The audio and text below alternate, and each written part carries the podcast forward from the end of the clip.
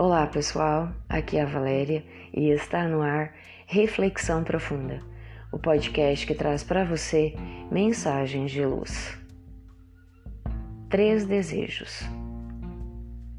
Um conto popular muito antigo narra que um casal de idosos hospedou um homem em sua casa.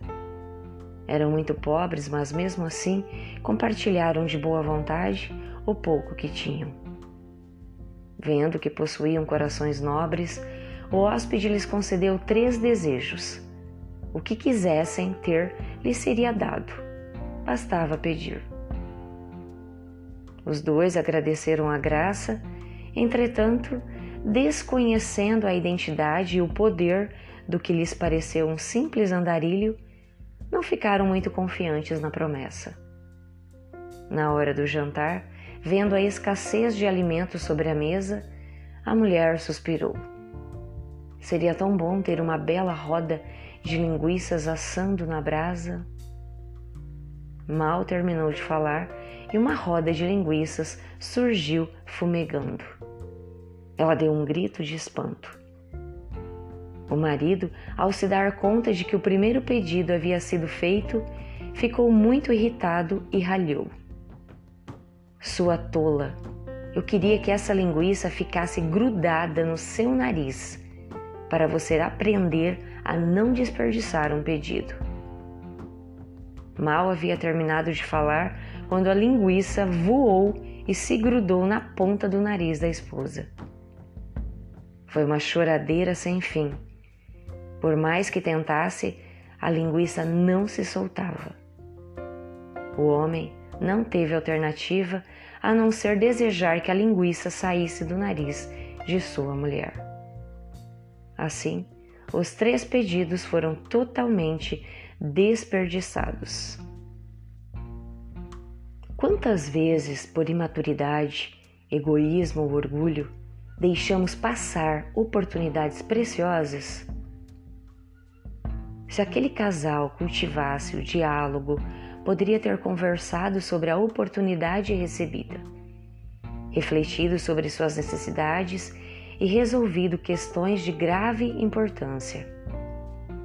Apesar de serem boas pessoas, agiram de maneira infantil e egocêntrica.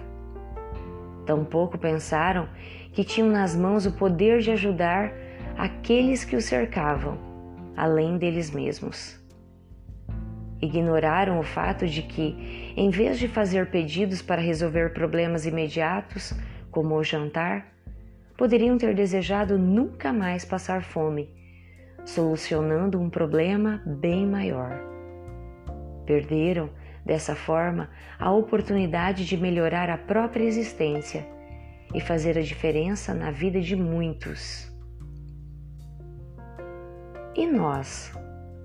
Se nos fosse dado fazer um desejo, o que pediríamos? Algo bastante pessoal e imediato?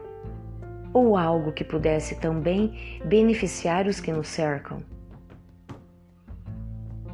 Quantos agimos de forma tola, diariamente, deixando passar chances de crescimento? Deixamos de conversar, de dialogar, de ouvir. Irritamo-nos com os outros por tolices. Brigamos porque não somos prioridade. Desejamos que os problemas desapareçam sem nos esforçarmos para isso. E quando oramos, o que pedimos a Deus? Que solicitações fazemos? A solução de coisas imediatas que nós mesmos poderíamos resolver com algum esforço e sacrifício? Pedimos dinheiro, saúde, paz, trabalho, amor, felicidade.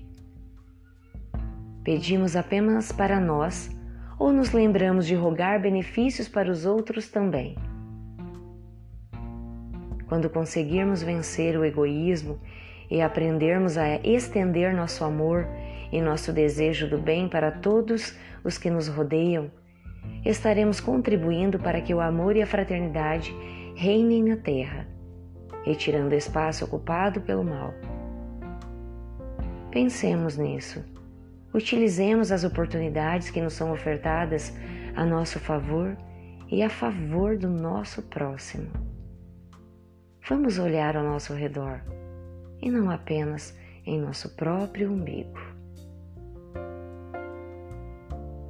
Fonte: Redação do Momento Espírita, com adaptação do conto Quem Tudo Quer, Tudo Perde, do livro Contos Tradicionais do Brasil, de Luiz da Câmara Cascudo. Chegamos ao final de mais uma reflexão profunda. Gratidão pela sua companhia e até o nosso próximo episódio. Sempre nos dias ímpares eu conto com vocês. Grande abraço, fiquem com Deus e muita luz no caminho de vocês.